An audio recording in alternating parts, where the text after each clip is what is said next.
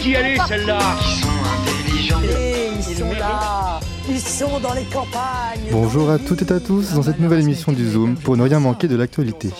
Notre équipe a bravé le froid aujourd'hui pour la dernière émission de 2022.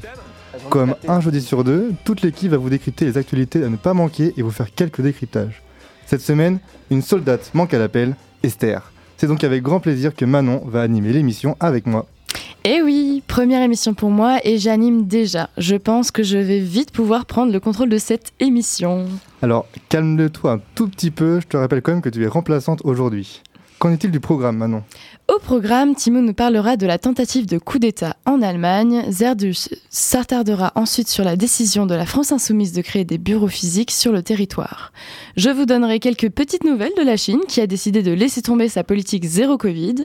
Gaspard nous donnera quelques explications sur le mouvement hooligan. Et pour terminer, Paul, tu nous décrypteras la conférence de la NUPES qui s'est déroulée la semaine dernière sur le campus de l'Université de Poitiers et avec en petit bonus l'interview exclusive de Lisa Bellucco, députée Europe Écologie Les Verts de la Vienne. Merci Esther. Ah non, pardon. Merci Manon. J'avais oublié qu'Esther a comment dire, voulu rester au chaud? Visiblement, elle ne supporte pas le climat ou peut-être tout simplement pas l'équipe du Zoom. Bref, merci Manon pour ce programme très riche. Honnêtement, est-ce que je gère pas un peu mieux qu'Esther? Alors, par peur de quelques représailles, en cas de réponse qui ne conviendrait pas, je préfère m'abstenir. Ok, ok, je comprends. Passons maintenant à des choses plus sérieuses et laissons Timoun nous parler de la tentative de coup d'État en Allemagne. Bonjour chers auditeurs et auditrices. Gros coup de filet en Allemagne. En effet, hier, mercredi 7 décembre, les autorités allemandes ont annoncé l'arrestation de 25 membres appartenant à un groupe d'extrême droite. Ces derniers envisageaient, d'après les enquêteurs, un coup d'État contre le Bundestag, la chambre basse du Parlement, mais aussi plusieurs attaques armées. Cette opération est l'une des plus vastes opérations policières en Allemagne depuis des années, avec la mobilisation de 3000 policiers, ce qui a conduit à l'arrestation de 25 personnes dans 11 régions différentes et à la perquisition de plus de 130 logements. D'après les informations de Spedgel, les personnes arrêtées seraient affiliées au, au groupuscule d'extrême droite, les Citoyens du Reich. Ce mouvement, apparu dans les années 80, et refuse de connaître la légitimité des institutions de l'Allemagne fédérale. Ce groupe, qui est davantage une nébuleuse qu'une organisation bien structurée, prône le rétablissement du Reich, vous l'avez compris, et refuse d'obéir à la police d'État, de payer des impôts, de payer des cotisations sociales, c'est-à-dire de manière plus globale de ne pas participer à la vie collective du pays.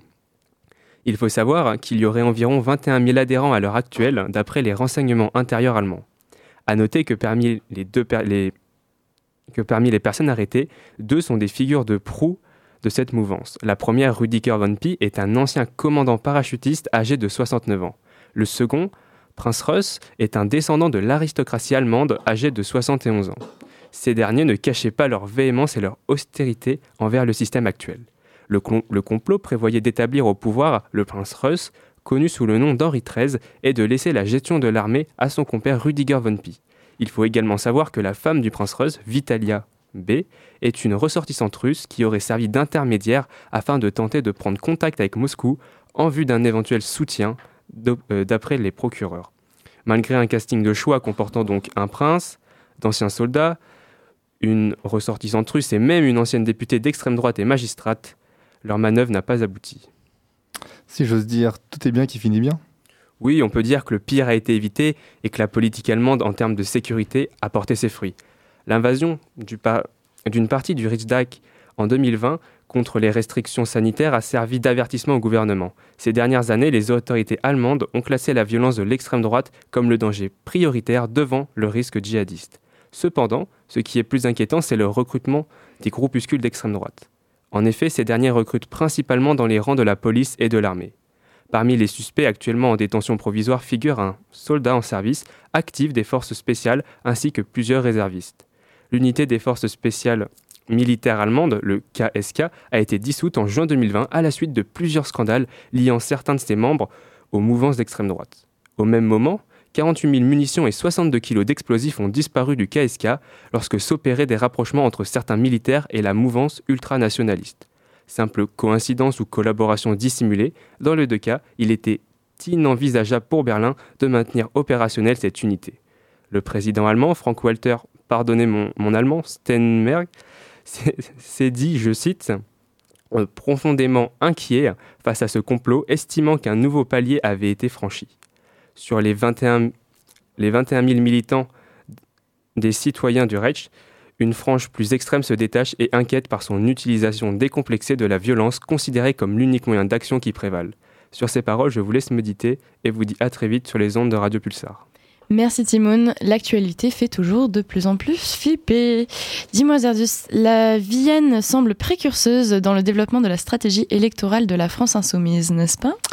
Bonjour Manon et bonjour à tous. Pour ma dernière, je vous propose de faire jouer ma boule de cristal rouge et de faire quelques suppositions pour l'avenir. Mercredi dernier, un concentré de la nouvelle Union populaire écologique et sociale s'est réuni au sein d'un amphi de la fac pour discuter avec les étudiants. Cette halte poitevine de la, je cite, tournée des facs, n'était pas vraiment ce qui m'intéresse, mais un petit tweet d'Antoine Léaumont, l'un des participants. Attends, attends, Antoine Léaumont a tweeté? Effectivement, il est vrai que le député et ancien étudiant à Poitiers est un professionnel de l'oiseau bleu. Néanmoins, ce qui m'intéresse, c'est l'une des interviews qu'il a données au journal du dimanche. Ce dernier a annoncé que la France insoumise va prochainement ouvrir des locaux, dont le premier serait à Poitiers. En tout, une quinzaine de ces permanences vont être ouvertes sur le territoire à l'horizon fin 2023. Alors vous allez me dire que les filles fassent des bons coups immobiliers, bon, ça ne nous intéresse pas vraiment. Mais au contraire, l'idée même d'avoir ces petits locaux est une révolution chez les insoumis. L'une des grandes caractéristiques de ce parti est qu'il n'est pas un parti. Alors, je sais que vous ne maîtrisez pas vraiment la mécanique des fluides, mais LFI se définit, je cite, comme un mouvement gazeux. En français courant, ça veut dire que les insoumis refusent la construction traditionnelle du parti politique, avec ses fédérations, ses congrès, ses motions, pour opérer de façon gazeuse donc, sans construction, en ayant une capacité d'action plus souple. C'est vrai que ça marche du tonnerre en cas d'élection présidentielle, mais le reste du temps, c'est pas vraiment la meilleure façon d'opérer. Clémentine Autain, grande figure du parti mélanchoniste, avait écrit dans le temps sur son blog pour repenser l'organisation actuelle de la France insoumise, mais ça avait fait long feu. Et en quoi mettre des, logos, des locaux pardon, va permettre de solidifier le gaz? Il faut se rendre compte d'une chose. Au fond, la France insoumise n'est qu'un parti socialiste qui aurait été de gauche. Vous allez me dire, je suis violent, mais pensons-y quelques secondes. Le programme de LFI, puis par extension de la NUPES, est tout à fait social-démocrate. Quand je dis social-démocrate, je pense au congrès de Gottesberg dans les années 50, où le SPD, l'équivalent allemand euh, du PS, a décidé d'accepter le capitalisme et de faire un socialisme qui tend à réduire les inégalités économiques et sociales. Au fond, LFI ne prétend pas la lutte des classes ou la dictature du prolétariat. Les propositions du programme restent assez consensuelles dans la hiérarchie des gauches, et cela va permettre à la France insoumise de devenir un vrai parti de gouvernement. En s'enracinant dans les territoires, il va pouvoir construire un réseau de militants qui sont connectés avec les électeurs et les problématiques locales. C'est comme cela, c'est grâce à cela qu'on peut gagner des élections locales, avoir un réseau d'élus et de militants qui pourront permettre de gagner une élection présidentielle et législative à l'avenir. Merci. Merci beaucoup Zerduche. Avec ton départ en Erasmus, on perd une grande voix de la radio française. S'il te plaît, reviens-nous d'Angleterre avec la même voix. Je te le jure. Merci. On fait maintenant une courte pause en écoutant Yellow Cab de DPR Live. Il est 17h08. Vous êtes bien sur Radio Pulsar. cool. Sweet, sweet Jesus.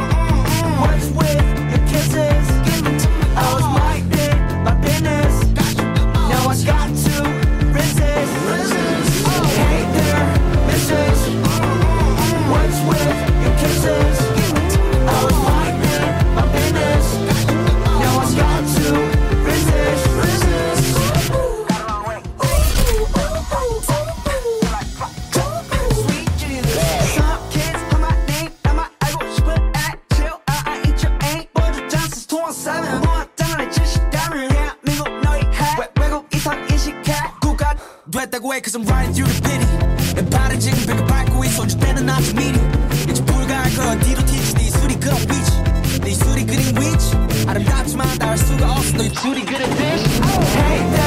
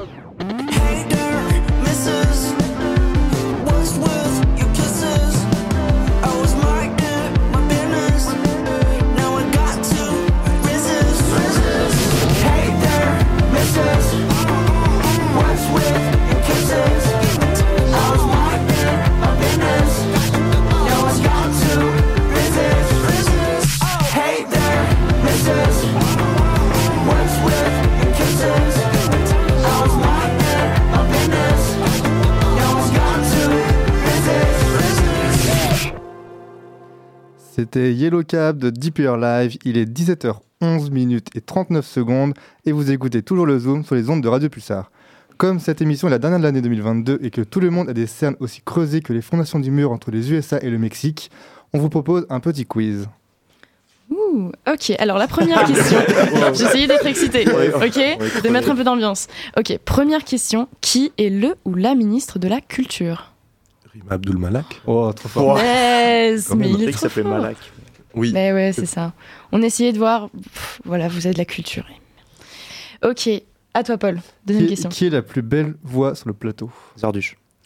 Ouais. C'est Ah, une. Non, non. C'était une réponse très honnête et très, très rapide. Ouais. C'est la, bonne réponse. Incroyable. Moi j'aurais dit Paul, mais Ah ouais? Oh, Oui. C'est gentil, c'est gentil. Lui, il est là le second semestre, donc. euh, Ok, qui vient de remporter le prix de l'humour en politique 2022 Euh. C'est pas Roussel Si, c'est Ah, si, c'est Roussel. C'est pour le truc sur la pompe. Ouais. Ouais. Il a dit, euh, je cite, La pompe à essence est le seul endroit où celui qui se fait braquer tient le pistolet. Quel petit rigolo celui-là. Euh, et du coup, qui, quel est votre artiste le plus écouté de la mi- de l'année 2022 On change un peu de la politique. Waouh. Ouais, ça, euh, sans transition. Sans transition. Marc de Marco. Ok. Ok. Mac de Marco, pardon. Et t'as une petite, euh, une petite référence, une petite musique à nous recommander comme ça? Euh, bah, du coup, celle que j'ai plus écoutée, Chamber of Reflection, que j'ai écouté, attends, combien de fois? 362 fois? Ok. Angoisse. tu l'as un petit peu saigné quoi. Un peu, un peu. ok, Moi, c'est. Je sais plus, mais je- c'est entre Daft Punk et Green Montana. Ok. Une petite Voilà. recommandation aussi. à- Bah, Daft Punk, euh, toute la, disco, toute la discographie. On Euh, prend. Green Montana, Palm Angels, on va dire. Voilà. Ok. Si vous aimez bien les rappeurs belges, c'est sympa. Euh, pour moi c'est l'hymne du Parti Socialiste. Changez la vie. allez, allez, allez voir. Non, je rigole. Euh, Indila tourné dans le vide. J'ai pas mal écouté cette année. Ok. Ah ouais, ok, ok. Ça revient, très bien. Oh non, mais Ouais, ouais, ouais, il y a un petit Attendez. bac euh, 2010. Euh, Indila, Oui. elle chante quoi? Chante plus. Tourner dans le vide. Elle a jamais, elle a jamais vraiment, elle a jamais vraiment chanté. TikTok. Le truc sur TikTok. Ouais, ouais, mais ouais. c'était avant, c'est avant TikTok, c'était une artiste. euh, D'accord. euh, c'est encore une artiste. Oui, non, mais voilà, oui, oui. On lui dit euh, bonjour. Petite anecdote, moi je suis allée la voir à Leclerc. Voilà. Long Ok. sur euh, le travail de Wow. l'artiste, du coup. hein. Voilà. Et toi, Manon? Euh, moi, c'est Seventeen, donc c'est un groupe de K-pop. Et euh, si j'ai une musique à vous recommander, c'est Hug de, bah, de Seventeen, du coup. Et moi, c'est Ed Sheeran. Oh, Parce que j'étais le voir en concert en, En Irlande. Irlande. Ouais, Oh. pendant l'Erasmus. Et euh, c'est Two Steps. Two Steps de Ed Sheeran que je recommande. Je suis un, un lover dans l'âme. Voilà. Ok. Ça se- beau, ça Ça nous étonne pas. Donc, euh, ouais, en fait, euh, Paul, c'est un peu euh, le mec, euh, son Erasmus, c'est sa personnalité entière. voilà, sachez-le. Dernière émission pour Manon. euh, Première et dernière. Euh, de qui Manon est totalement fan en Europe? Ouh, ok. Ah bah ça, vous savez, il y a que Paul qui le sait, je Ah. pense. Ursula von der Leyen. non. Non. mais c'est dans la même vibe. Angela Merkel Non, Non, dans, dans Non, les non, non, instants- non. institutions européennes. Genre dans. Charles Michel Oui Mais wesh Mais ça va pas Mais Je non, mais attendez, attendez, c'est pas pour. Voilà, mais il est trop mignon. Je le trouve adorable. Non, oui, il est sympa avec sa petite tête. et Voilà, c'est pour ça. C'est le charisme belge. Voilà, pour, le, pour le contexte, on révisait un cours de, de- de droit de l'Union européenne et euh, on a regardé les photos de, coup, des gens Eh oui. de qui, Pour avoir une idée de qui Et on parlait. Elle, a- elle a tout, dit, euh. je cite, il y a, on dirait un nounours. Voilà. Oh. Voilà. Depuis, euh, c'est un peu. euh, je pense que si elle veut avoir un stage avec lui, elle serait très contente. Voilà, je vais forcer.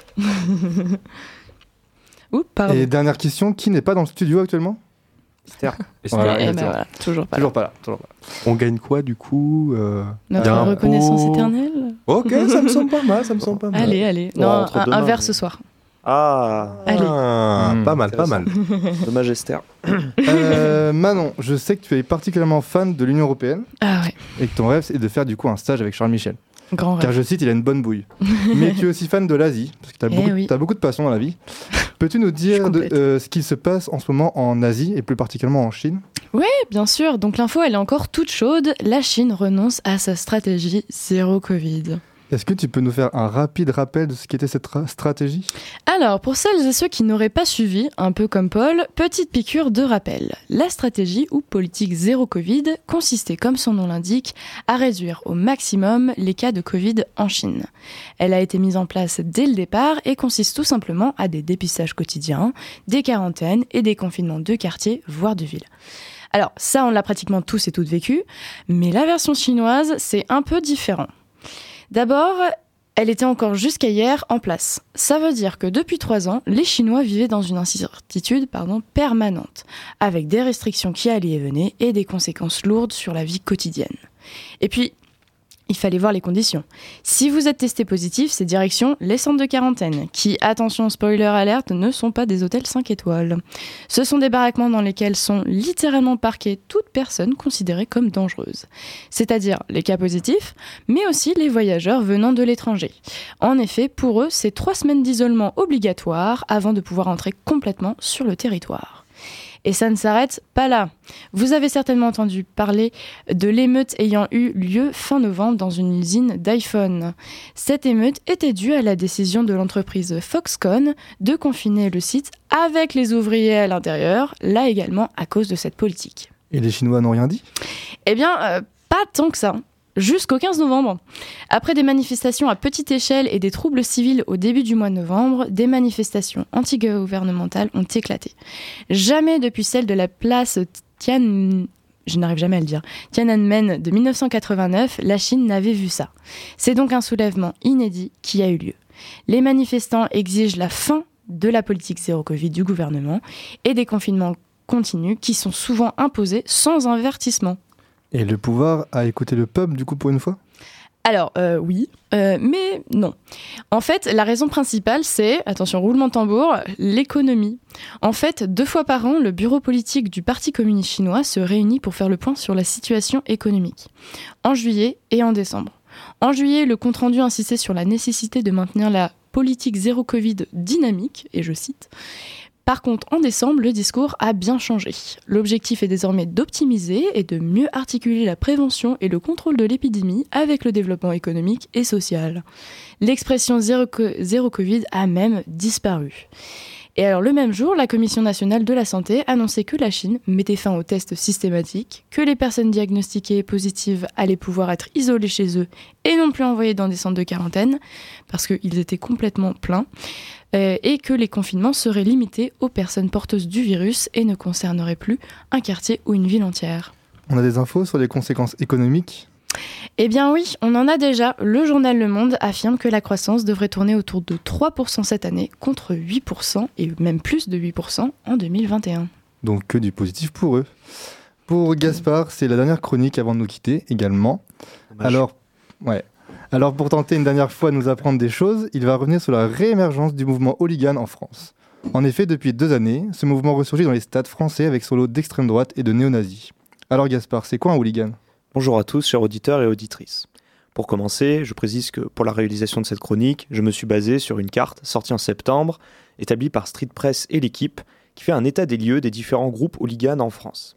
Mais déjà, qu'est-ce qu'un hooligan, comme tu viens de le dire, Paul? Il s'agit d'un fan de club de foot qui n'est pas tellement intéressé par le côté sportif, mais plutôt par la violence et la volonté d'affirmer son club avec un certain hard power. Des stickers, des tags, de la violence, j'en passe. Ainsi, il faut absolument dissocier deux types de supporters, le hooligan et l'ultra. Si les deux peuvent employer la violence, l'ultra est avant tout là pour encourager son équipe et animer les tribunes. On note aussi que les groupes hooligans sont beaucoup plus intimistes et fermés que les groupes ultra, car les groupes hooligans contiennent rarement plus de 50 membres.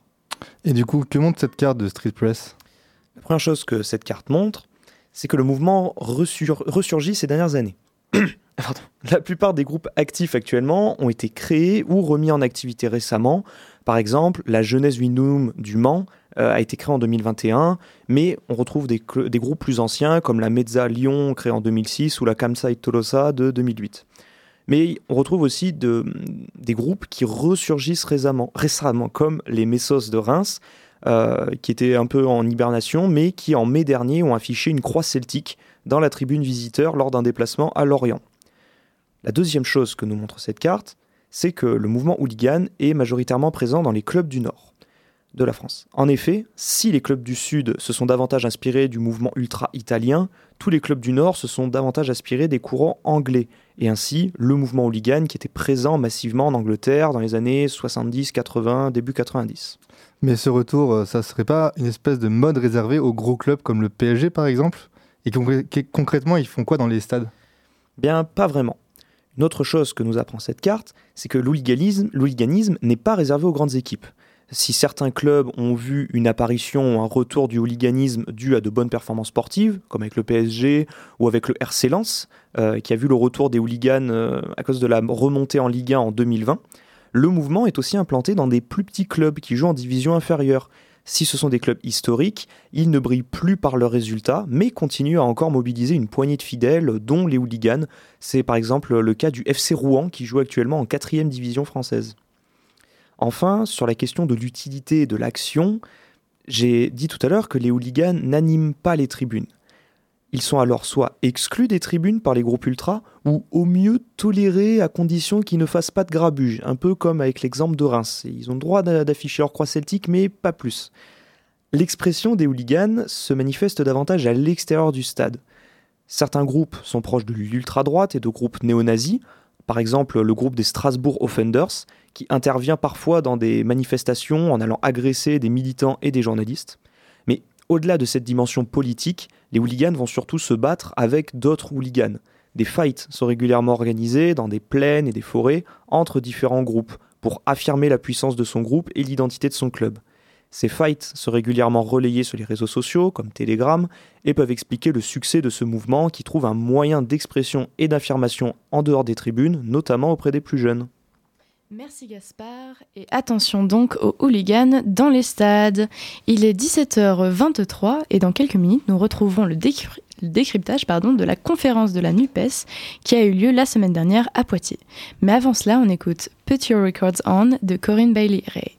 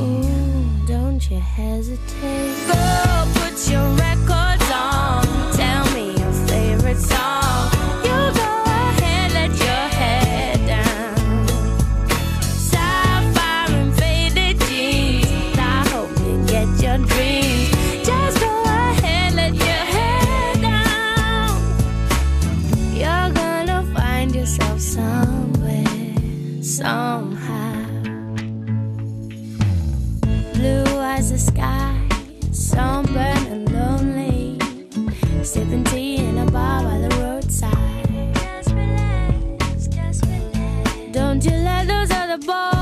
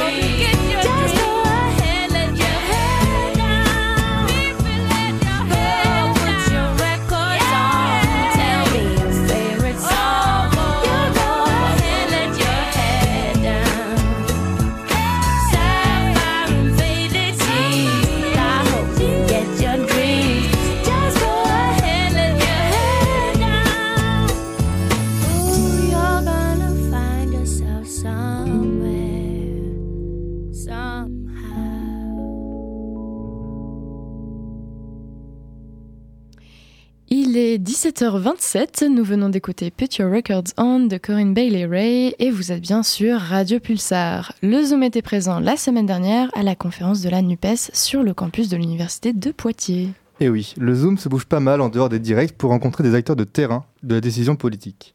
La semaine dernière, nous étions accompagnés de nos micros à la conférence de la NUPES organisée sur le campus de l'université de Poitiers dans le cadre de la tournée des facs.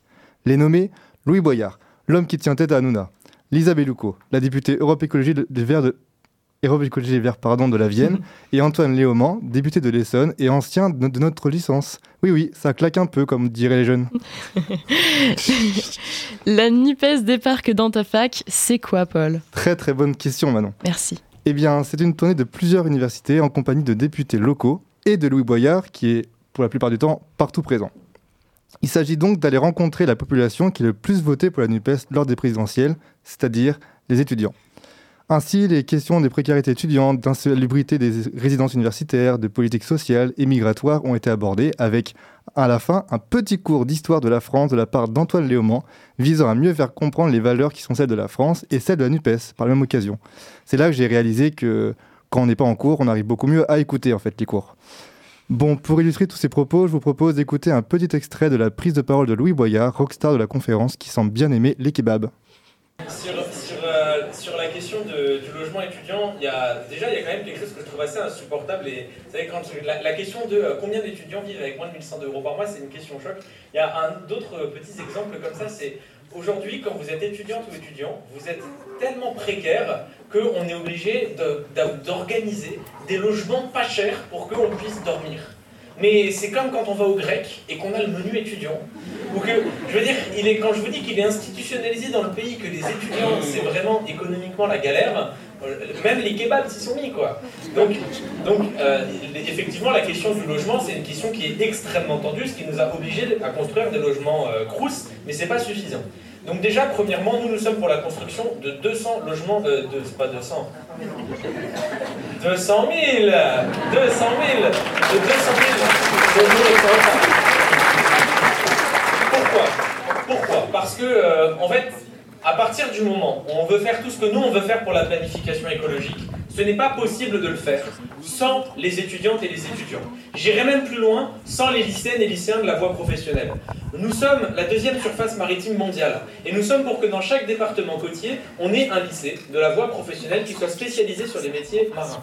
Et vous allez avoir, euh, moi par exemple je suis du Val-de-Marne, si j'ai un lycéen de la voie professionnelle qui veut aller euh, étudier cette spécialité-là dans un lycée côtier, alors il va lui falloir un logement.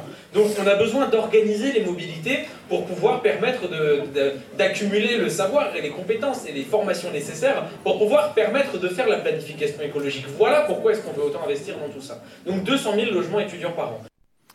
Si les députés ont pris la parole pour répondre aux questions du public, comme l'a fait euh, Louis Boyard, les réactions à la fin de la conférence étaient pour la plupart assez positives, avec quand même quelques contrastes à apporter. Du coup, globalement, euh, vous- t'en as pensé quoi de la conférence Que t'étais venu en étant convaincu ou pas Oui, forcément déjà, je suis venue en étant vraiment convaincue et je suis très contente de la conférence. J'ai appris beaucoup de choses, notamment la partie sur l'histoire. Je trouvais ça très intéressant parce que ça nous a permis justement de nous euh, replonger dans nos racines, essayer de comprendre justement euh, le rapport entre notre histoire, nos luttes, etc. Donc j'ai trouvé ça très intéressant, j'ai beaucoup aimé.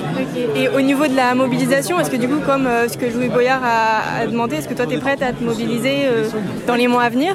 Ah bah complètement, pour la réforme des retraites, euh, moi c'est sûr que je vais me manifester, il n'y a aucun souci, hein, vraiment. Bon là demain j'ai cours, mais sinon je manifeste avec plaisir.